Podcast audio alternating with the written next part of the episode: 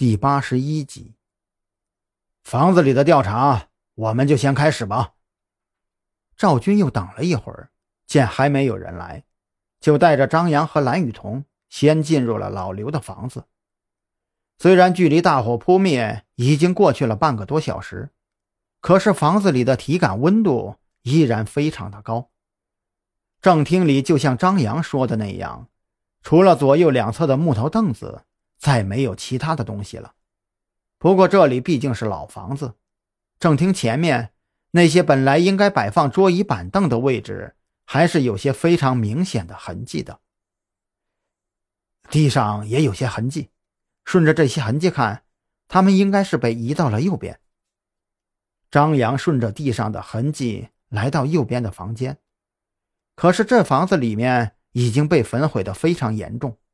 摆放着各种工具的架子已经倒塌了，木头几乎都被烧成了灰。同样的，左边那间屋子里，除了张扬搬出来的那张被摆放在最角落的桌子，其他的东西也都没有继续调查的价值了。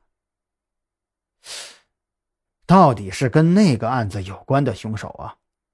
即便最后走的有些急躁，可还是没给我们留下什么有用的线索。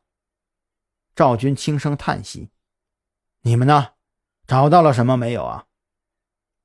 蓝雨桐低头不说话，反倒是张扬指着右侧房间的门柱子：“那里有一根黄色的毛发，虽然被高温炙烤，可好在那毛发正对着外面的方向，没有被引燃。”“嗯，毛发？”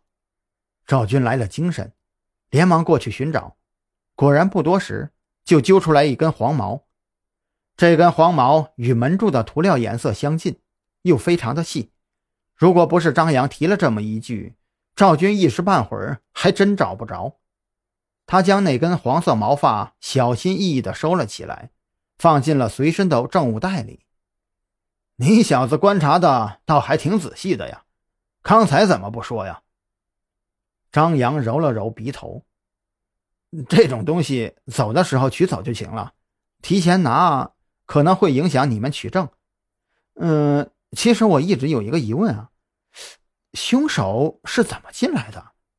如果他一开始就想好了要杀人，必定不可能走正门，也不会像我们一样从大路那边的墙翻进来。这倒是个问题啊。这房子左右两侧都是民房，正面又是大路。而这背面，背面就是这房子，凶手总不可能是从房顶上过来的吧？蓝雨桐说着就朝外面走去。这毕竟是目前来说凶手唯一有可能选择走的路。凶手虽然不可能给我们留下过多的线索，不过我们总不能因为这个就放弃寻找。赵军揉着眉心走出来。和蓝雨桐一起探查外面的环境，他们哪里知道，这些东西张扬刚才在外面的时候就已经观察过了。他直接指着房门右侧的窗户说：“不借助其他外力的话，正常人唯一有可能的攀爬路线就是依靠这个窗台。